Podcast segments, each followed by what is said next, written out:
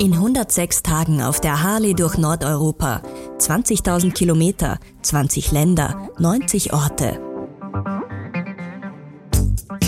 Die Charity Tour auf der Harley mit Florian Werner, dem Gastgeber des legendären Hospiz in St. Christoph am Arlberg. Allein mit seiner Harley unterwegs möchte er den Kontinent, aber auch sich selbst besser kennenlernen. Und Spenden sammeln für das Sozialunternehmen Sindbad, das Jugendliche unterstützt. Einmal pro Woche spricht Florian mit seinem Freund, dem Journalisten Golly Marbo, über seine Reiseeindrücke und seinen Lebensweg. Was bisher geschah, auf der Reise und im Leben, adressiert an seine Familie, an seine Frau Ursula und seinen Sohn Thaddeus. Gehen Sie mit Flo on Tour auch auf www.floontour.eu und hier im Podcast. Servus Flo, guten Morgen. Guten Morgen nach Wien. Guten Morgen nach Polen. Aber wir haben ja diesmal ein paar Tage mehr zu besprechen miteinander, weil heute schon Freitag ist. Und deshalb hole ich dich zurück in eine Schilderung, die mich total äh, verblüfft hat, weil ich es einfach nicht wusste, dass eine blaue Nacht, eine blaue Stunde was anderes ist als ein Sonnenuntergang. Ja, ich habe das von einem Fotografen gelernt. Da gibt's echt dies, und das musst du beobachten draußen in der Natur, da gibt's eine Zeitspanne, bevor es dunkel wird da wirkt die Landschaft blau und vor allem auf Fotos wirkt sie dann auch blau. Und ich habe da ja dieses Video laufen lassen. Ich wollte eigentlich einen Sonnenaufgang aufnehmen über, wo war ich da in Helsinki? Und das ist dann nichts geworden, weil kein Sonnenaufgang war. Aber du hast dann genau gesehen, auch auf dem Video, wo es vom Schwarz ins Blaue geht. Also wenn es so schwarz-grau, dann wird es bläulich. Und dann ist es hell. Da macht es einen Rumpel und es ist hell. Und das lieben Fotografen, lieben dieses Licht dieser blauen Stunde. Weil es wirklich, ich habe das auch gestern hier in Warschau auf einem Foto, ich arbeite ja mit meinem Handy und mache die Fotos, also nicht mit einer Hightech-Geschichte. Und da habe ich wieder genau dieses Gebäude im Hintergrund. Es war schon Abend, es war eigentlich schon dunkel, aber es war blau. Die gibt es jedes Mal. Den Begriff der blauen Stunde, den gibt es auch beim Film, aber ich habe den wirklich immer nur dem Sonnenaufgang oder dem Sonnenuntergang zugeordnet und durch dich weiß ich jetzt genauer, was es eigentlich ist. Siehst du? Freut mich. Ja, und von der Poesie der blauen Stunde jetzt zur Politik, vor allem zur Realpolitik und zur schrecklichen Politik in Estland von den 1,3 Millionen Menschen, wo du dann nachher gleich hin bist von Finnland aus, ist ein Viertel der Bevölkerung russisch das muss doch im Augenblick ein Knistern in der Gesellschaft unbedingt äh, zur Folge haben, oder? Liege ich da falsch? Du wirst nicht falsch liegen. Ich habe es nicht mitbekommen. Also ich, du merkst es da in allen Ländern hier, also im Baltikum und jetzt auch in Polen, wo ja rüber die Nachbarn ja direkt russisch sind. Du merkst gar nichts. Du merkst auch unter der Bevölkerung nichts. Ich treffe ja dann doch immer wieder Einheimische, das Einzige, was ich in Tallinn gesehen habe, ist, dass neben dem Kreuzfahrtschiff ein Deutsche, die deutsche Marine war. Aber du merkst sonst nichts. Du siehst auch dann so ab und zu Soldaten, aber das ist so wie bei uns, die dann im Supermarkt ihre Getränke kaufen oder auf der Tankstelle danken. Aber mitkriegen, also ich als Tourist, null. Wenn du es nicht wüsstest, du siehst dann auf einem Wolkenkratzer da stand drauf, Putin Den Haag is awaiting you. Das war dann das Einzige, aber ein Riesenposter war das in Vilnius. Das wäre eine sehr schöne Idee, wie ich finde, weil wir sollten wirklich über diesen Kriegsverbrecher, so schaut es zumindest aus, ich möchte zwar nicht vorverurteilen, aber den Eindruck muss man wohl haben, ein Gerichtsverfahren einleiten, weil das ist eben unsere westliche Stärke, dass wir trotzdem die Gewaltentrennung beibehalten und dass wir trotzdem danach ja. suchen, dass die Menschenrechte eingehalten werden. Äh, ja. Und was kam denn bei deiner Umfrage heraus, die du äh, per 66 Prozent würde das Land verlassen. Also die große Mehrheit. Man müsste wahrscheinlich jetzt noch eine zweite machen, aber ich will das ja auch nicht ständig thematisieren in meinen Berichten. Wenn das das eigene Land ist, was dann passiert. Weil ich habe ja da bei meinen Besuchen in den Museen ja auch die Partisanen unter die Untergrundbewegungen, also die Widerstandsbewegungen mitbekommen. Und da ist halt die Frage, okay, was passiert, wenn das in deinem eigenen Land wenn ich jetzt ukrainischer Vater bin oder selber Ukrainer bin, Junge, was mache ich? Flüchte ich oder ziehe ich in den Krieg und verteidige mein Land? Und das hast du dann schon viel gemerkt hier, dass also in der Geschichte hast du das gemerkt, dass da waren ja schon immer wieder, die halt auch wirklich gekämpft haben für ihre Heimat. Aber in dem, also für ein anderes, also so wie wenn ich Russe bin, da würden also 66 Prozent sagen Tschüss, danke und auf Wiedersehen. Es kommt eben auf den Inhalt an, weil wenn ich die Demokratie ja. verteidige und die Freiheit und meine Familie, ist das was anderes, als wenn ich einen Diktator sozusagen Richtig. folgen muss. Und es ist schon unglaublich, wie die Parallelen es da gibt zum Putin hin von der Vergangenheit. Also die Geschichte wiederholt sich und wir Menschen lernen nichts daraus. Du warst ja, und da greife ich jetzt ein bisschen vor, auf deiner Reise durchs Baltikum auch an etlichen Gedenkstätten sowohl äh, Gedenkstätten aus der Zeit des Nationalsozialismus als auch Gedenkstätten äh, der Sowjetzeit und der Verbrechen der Sowjetzeit. Du hast es auch miteinander verglichen im Blog, was ja sehr naheliegend ist. Gibt es da trotzdem Unterschiede? Äh, ist es der Holocaust, der den Unterschied macht, oder ist ähm, im Grunde alles gleich, weil ja auch durch Stalin alle verschiedenen intellektuellen Bevölkerungsschichten umgebracht und ermordet wurden?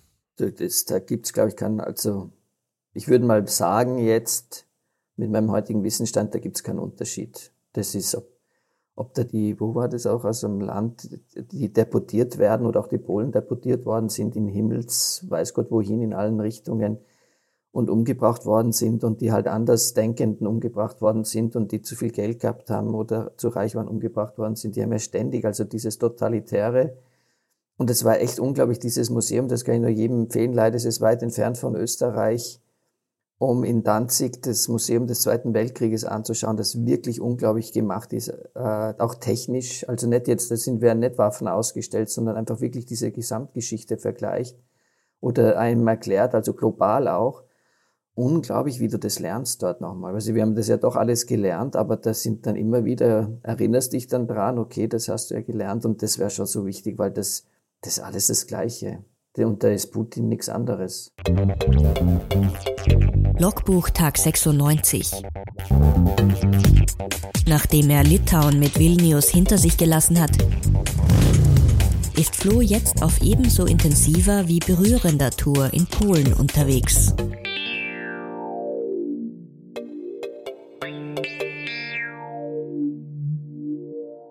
Dann kommen wir zumindest vorläufig einmal zu lustigeren oder interessanteren Fragen und vor allem auch zu Fragen, die etwas damit zu tun haben, was ja dein Handwerk ist, dass du ja in ein paar wenigen Tagen wieder voll ergreifen wirst. Ja, Gott sei Dank. Nämlich die Hotelbranche. Du warst in einem Sommerbad und jetzt äh, von mir als Laien die sehr naive Frage, Könntest du jetzt einfach dort auch dieses Sommerbad übernehmen oder bist du spezialisiert auf Winter- und Höhen? Tourismus oder kann man auch ein Stadthotel führen, wenn man dein Know-how hat?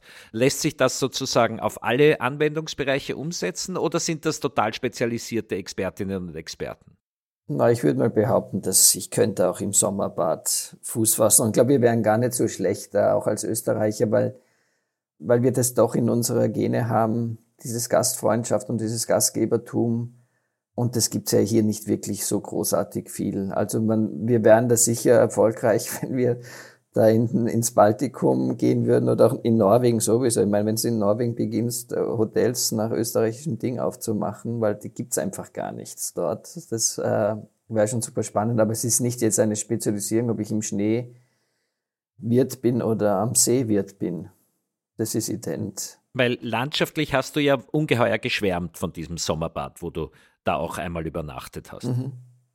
Ja, es ist, du, es ist dann, einmal hast du das Wasser im gefrorenen Zustand und einmal im flüssigen Zustand, aber es ist wirklich, Gastgeber sein oder die Hotelbranche ist ident. Also, die ist auf der ganzen Welt, wurscht wo, deswegen waren ja auch die Österreicher oder sind die Österreicher, die hast du ja überall getroffen, wie ich da in Asien war, hast du dort österreichische Hoteliers getroffen oder Menschen, die in im Hotel arbeiten. Also wir sind, das ist ein Business, also wir sind überall einsetzbar. Also du kannst uns auf der ganzen Welt in ein Hotel stecken und wir könnten das führen. Du passt dich an auf die örtlichen Gegebenheiten und das, was dort äh, wichtig ist oder wie es funktioniert und dann kann man das machen.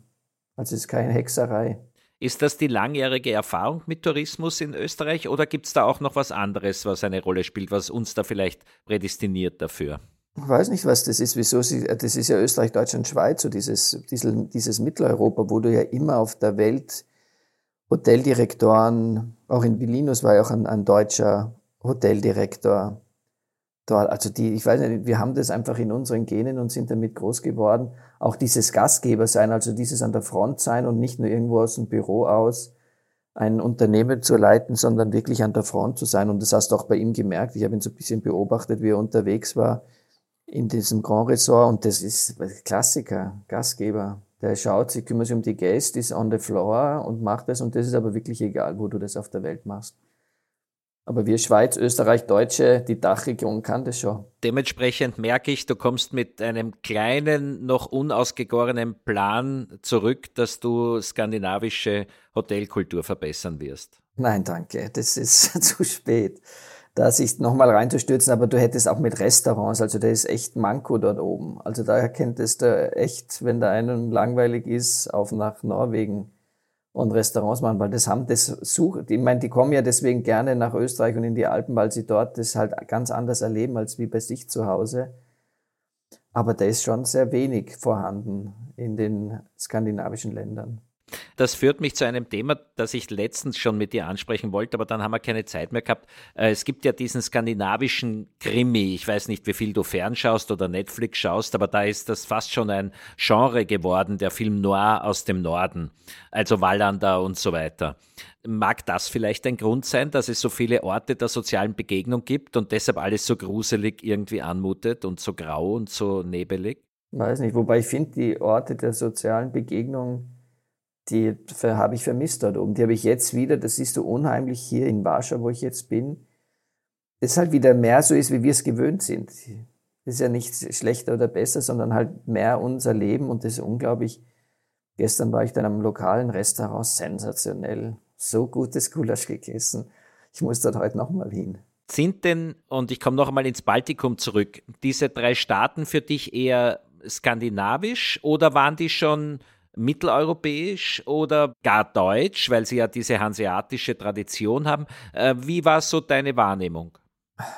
Also sie sind nicht nördlich, das einmal nicht. Sie sind mal schon da anders. Und sie sind, ich habe mir das auch nie so die Gedanken gemacht, klar habe ich mir Gedanken gemacht, wo ich jetzt bin, aber vom Gefühl her, da hast du dich rüber gleich wohlgefühlt. Das war jetzt nicht irgendwo so, jetzt bin ich in dem Staat und in jenem Staat und die sind anders, die waren alle sehr ähnlich oder sind ähnlich. Das Hanseatische spielt sich da durch, diese Hansa-Geschichte, die siehst du auch an den Häusern, die sie ja wirklich unglaublich wieder aufgebaut haben.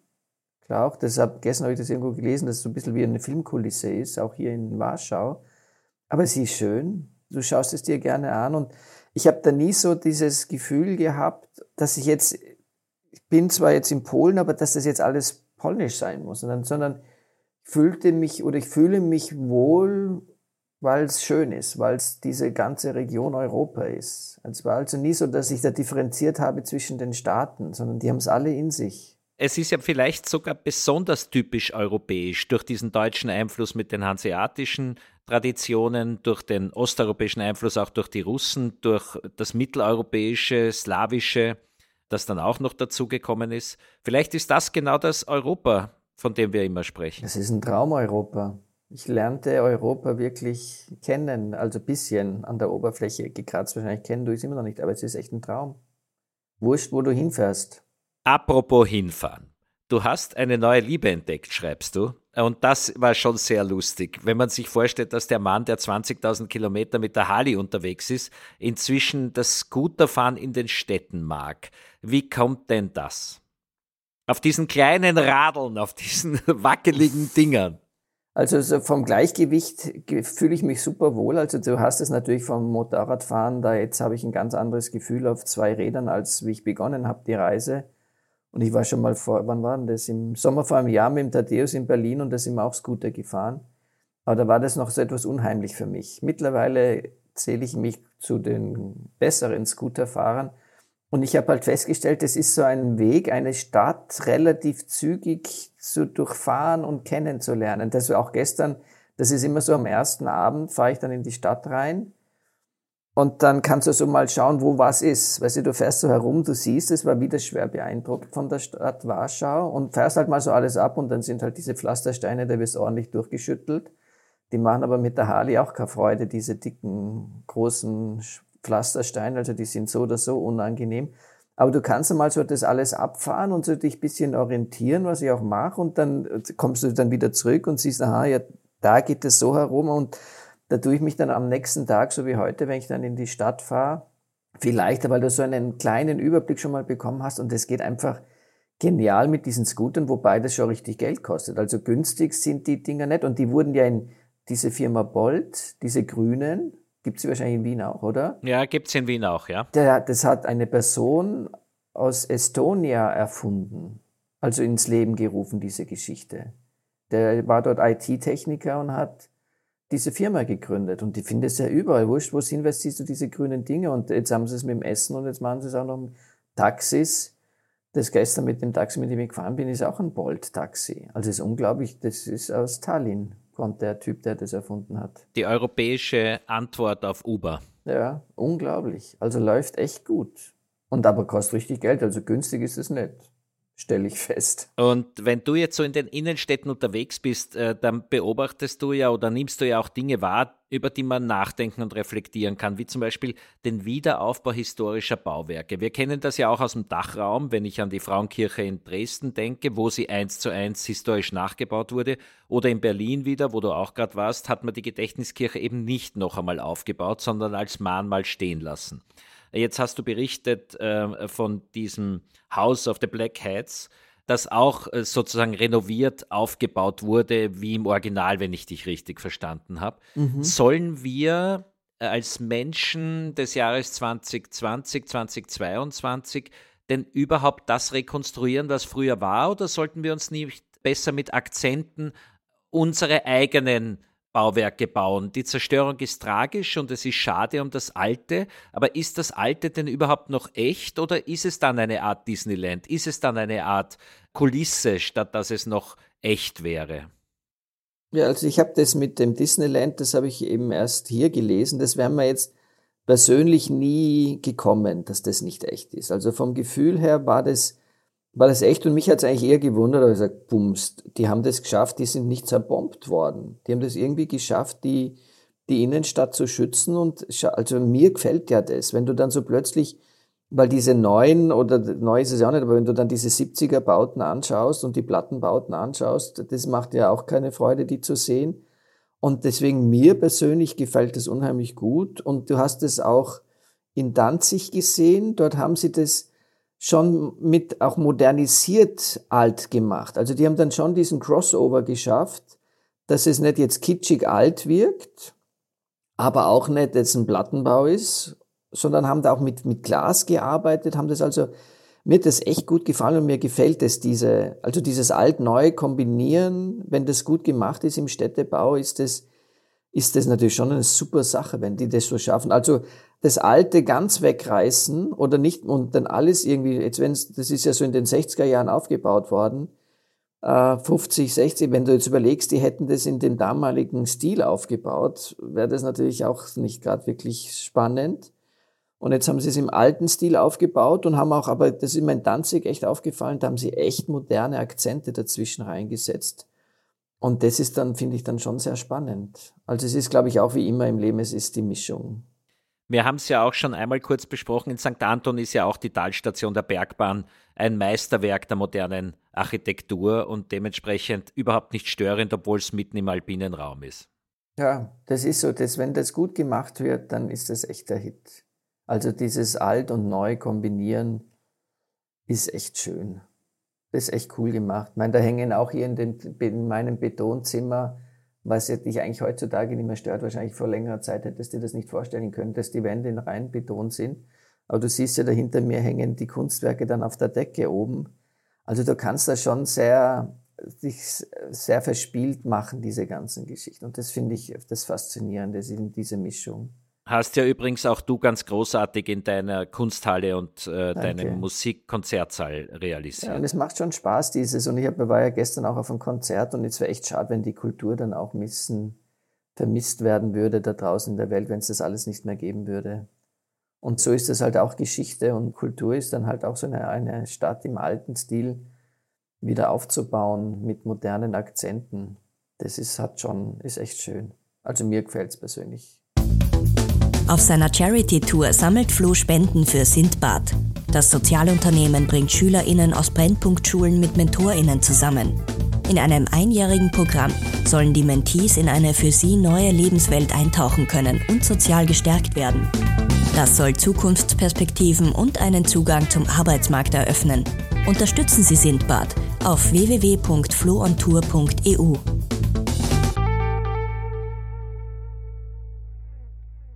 Da wir jetzt ja eh schon ein bisschen auch bei dir sind und vor allem, weil wir ja deinem Zuhause immer näher kommen. Eine kleine Einschaltung. Äh, du bist bald zurück und du hast dann einen Termin in Österreich, ein Essen, wo du Brüder und Schwestern in die Bruderschaft aufnimmst. Wir haben zwar schon einmal kurz über die Bruderschaft gesprochen, aber da kann man nicht oft genug drüber reden.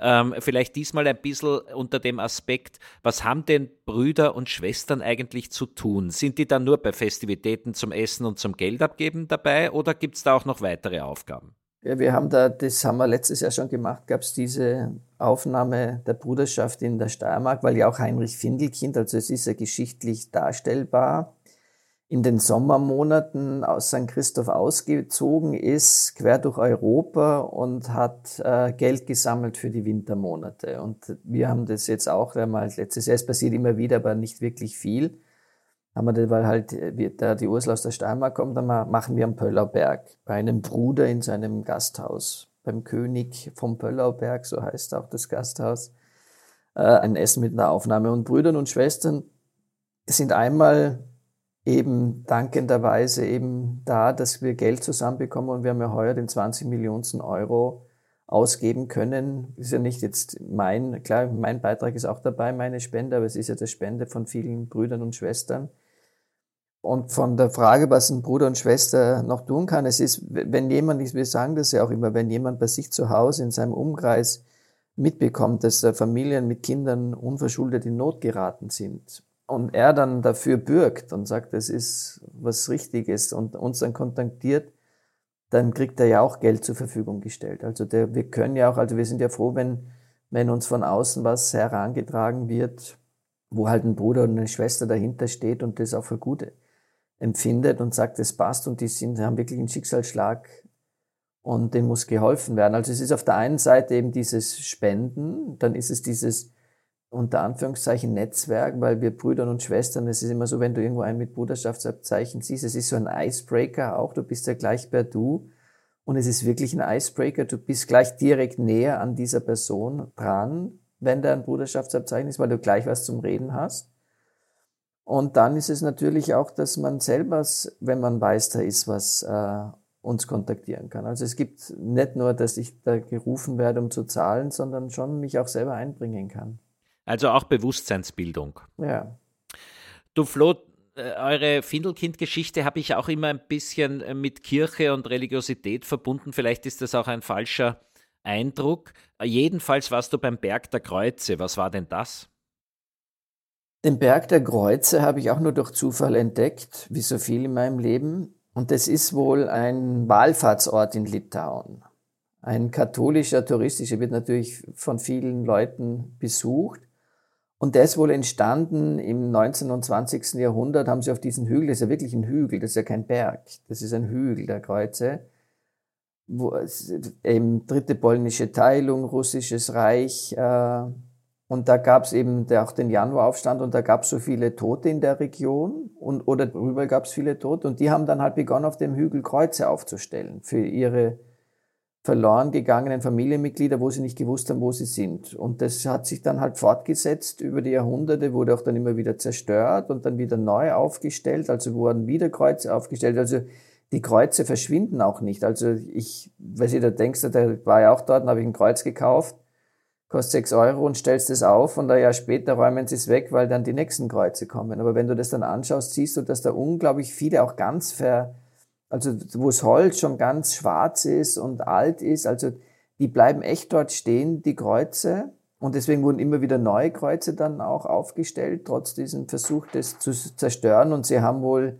dann mal versucht, die Universität in Vilnius da eine Zählung zu machen von den Kreuzen und haben irgendwo bei 50.000 Kreuzen aufgehört die dort stehen. Und der Papst war auch schon, also der Johannes Paul II. war auch schon an diesem Ort und hat eine Messe dort gehalten. Also da pilgern schon die Leute hin und ich war auch nicht allein dort und vor allem, glaube ich, was ich gelesen habe, Ostern und, Und zu Feiertagen pilgern die dann dorthin und stellen Kreuze auf und du siehst dort Unmengen. Ich habe eben auch unseres aufgestellt und auch dann mit dem Rosenkranz dabei. Und das ist unglaublich, was da an Kreuzen und übereinander und nebeneinander und Kreuz auf Kreuz, also kleine Kreuze auf großen Kreuzen, das ist ein ganz spezieller Wallfahrtsort, der, der im Niemandsland plötzlich, da habe ich schon gewusst, da wird die Spur breiter und dann äh, zum Abbiegen und dann fährst du dort nochmal ein paar Kilometer und dann ist eben ein Gebäude dort, wo du dann eben auch Souvenirs kaufen kannst und das Kreuz auch kaufen kannst und, aber das sind immer, war immer Bewegung dort. Also das ist schon unglaublich. Weißt du, das sind schon sehr beeindruckende Geschichten und die sind einfach entstanden. Also das ist, das ist durch Zufall oder nicht Zufall haben die halt begonnen, dort Kreuze aufzustellen über Jahrhunderte. Und jetzt stehen dort, weiß nicht, sicher, also es sind 50.000 Kreuze plus dort. Und ähm, ihr habt ja die Bruderschaftskapelle, richtig? Mhm. Also ist das so das Zentrum der Bruderschaft? Ja, das kann man so sehen, weil es ist, die Bruderschaft wurde in St. Christoph gegründet, eben von dem Heinrich Findelkind, um Geld zu sammeln, damit er den Reisenden, die im Winter da verkommen am Arlberg halt finanzieren kann, dass er diese ganze Geschichte finanzieren kann. Und da ist diese, da war halt immer auch die Kapelle da, die war ja immer mit dabei und die gehört ja auch nicht im Hospiz. Also die Kapelle gehört der Kirche, also die gehört nicht uns, also uns jetzt dem, dem Hospizhotel, sondern das genau auch, also im Grundbuch, dann ist genau der Grundriss der Kapelle ist ausgenommen. Äh, wir betreuen die Kapelle, wir, also dass sie hergerichtet ist, dass sie geheizt ist, dass Messen dort sind, das machen wir, aber sie gehörten nicht uns. Sie gehört der Kirche. Kurz die Frage, über Polen werden wir das nächste Mal länger sprechen. Die drei baltischen Republiken. Bist du denn da lauter singenden Menschen begegnet? Weil man sagt, die singen den ganzen Tag und dort ist die größte Chordichte, die es auf der Welt gibt. Leider nein. Ich habe keine singenden Menschen gesehen. Chöre habe ich auch keine gefunden. Also das habe ich nicht. Also das Singen habe ich nicht mitbekommen, leider. Sehr zu bedauern. Muss ich wieder zurück und schauen, wo die sind. Und das Zweite, was man weiß, ist die hohe Rate an Digitalisierung. Du hast schon von Bolt erzählt und dass das ein ehemaliger IT-Spezialist war. Es gibt ja unter den baltischen Republiken eine, die auch besonders äh, digitalaffin ist, wo man praktisch kein Papier mehr braucht. Ist äh, dir da irgendwas begegnet, was anders wäre als bei uns? Na, das ist man nicht. Also es ist natürlich überall, am liebsten haben sie, wenn du mit Kreditkarte zahlst. Also Cash zahlen ist ganz wenig. Und du kannst überall auch ein Euro 50 oder in was auch immer Währung, du kannst die kleinsten Beträge laufen über Kreditkarten. Also da ist nichts mehr, da ist ganz wenig Cash. Das, sie fragen dich zwar immer, also du kannst schon Cash zahlen natürlich auch, aber was natürlich angenehm ist, weil die Slotti, die ich jetzt da habe, also dem muss ich schauen, dass ich habe natürlich ein paar Slotti, weil gestern das Taxi ich nur mit Slottis zahlen konnte. Die werde ich aber schon noch loswerden die Slot ist. Aber es ist schon, das hast du auch gemerkt, wie angenehm das ist, wenn du eine einheitliche Währung hast, weil du dann halt quer durch, alle haben es ja nicht geschafft. In Norwegen gab es ja auch eine andere Währung. Aber es hat dann schon, macht das Leben für den Reisenden, für den Wanderer schon einfacher, wenn der mit einer einheitlichen Währung zahlen kann. Also sonst wäre das echt, wenn du da in jedem Land, da hätte ich x Geldtaschen mit unterschiedlichen Münzen und du hast ja dann immer Münzen, die übrig bleiben. Also da wirst du nicht mehr fertig. Wir kennen das ja aus unserer Kindheit was wir da an Zeug lauter Geldbörseln mit den ja. unterschiedlichen Münzen hatten. Gilt das eigentlich noch, dass sich Hoteliers eigentlich geärgert haben über die Kreditkarten, weil da der Abschlag so hoch war? Oder hat sich das inzwischen einfach so als Normalität etabliert? Das ist Normalität. Heute sind es die Buchungsplattformen, über die wir uns ärgern, dass die so viel Geld verlangen. Aber ich habe auch gestern gehört, dass Baltic, entweder hat er das falsch gesagt, ich kann es mir gar nicht vorstellen, ein Drittel von den Einnahmen kassiert vom Taxi. Also das sind ja schon, die Taxis kosten eh schon nichts. Und dann kassiert Bolt 35 Prozent. Wenn hat er das, meinte er 3,5, was, was ich jetzt auch nicht glaube. Aber ein Drittel abziehen ist schon ein Wort. Also da verdient sich jemand dumm und dusselig, auch mit den Scootern. Das ist wie im Buchhandel. Da ja. hat auch der Händler die Hälfte. Wahnsinn, Wahnsinn. Und der Autor 10 Prozent. Ja, wow. Du, zum Schluss noch die Frage. Du hast nach 90 Tagen geschildert, dass du einen Sundowner genommen hast im Grand Hotel. In einem der Grand Hotels. Du mhm. warst meistens ja am Gestern Zelt, wieder. aber Und gestern wieder. Wie war dein Umgang mit Alkohol? Hast du den gebraucht am Abend, um runterzukommen? Oder hast du überhaupt nichts getrunken, weil du ja wieder aufs Motorrad steigen musstest? Nein, ich habe schon getrunken. Ich habe in Norwegen nicht getrunken, weil ich dort auch eine 12 Euro für eine Bierdose zahle. Da vergeht echts Trinken. Äh, also da habe ich dann sehr wenig getrunken, was natürlich auch nicht verkehrt ist. Und habe dann schon, so weißt du, so nach so einer Tagesfahrt ein Bier trinken ist halt schon was Angenehmes. Und gestern war ich dann eben in einem, das müssen wir beim nächsten Mal, aber da war eine super Bar, da durftest du Zigarre rauchen. Und dort habe ich mir dann einen Manhattan gegönnt und eine Zigarre gegönnt. Und es war so schön. Das war nach dem Gulasch. Das war vor dem Gulasch. Vor dem Gulasch, es war quasi so der Aperitif zum Konzert zu Chopin, der ja auch hier lebte, und dann zum Gulasch mit Bier. Also dann genieße es weiter. Wir hören uns bald wieder, dann sprechen wir länger über Polen. Ja. Und äh, hast schon irgendwo so einen Abrisszettel oder machst du es mit den Fingern? Nur mehr fünf Tage oder nur mehr acht Tage, bis ich die Familie sehe? Es sind morgen noch sieben Tage. Ich habe auf meiner Excel-Tabelle habe ich das jetzt eingetragen wie viele Tage ich noch habe. Und ich habe festgestellt, es sind sieben Tage, bis ich die Familie wieder sehe und zehn Tage, bis ich Österreich, in Österreich eintreffe. Und es ist schon unglaublich, wie die Zeit vergeht. Wahnsinn. Neue Lage, sieben Tage. Richtig, die neue Lage ist sieben Tage. Gut. Gute Fahrt, alles Danke Liebe. Danke dir. Was bisher geschah. Die Charity-Reise durch Nordeuropa finden Sie überall, wo es Podcasts gibt und auf www.floontour.eu bei Insta auf florian.werner und auf TikTok Florian Werner 373.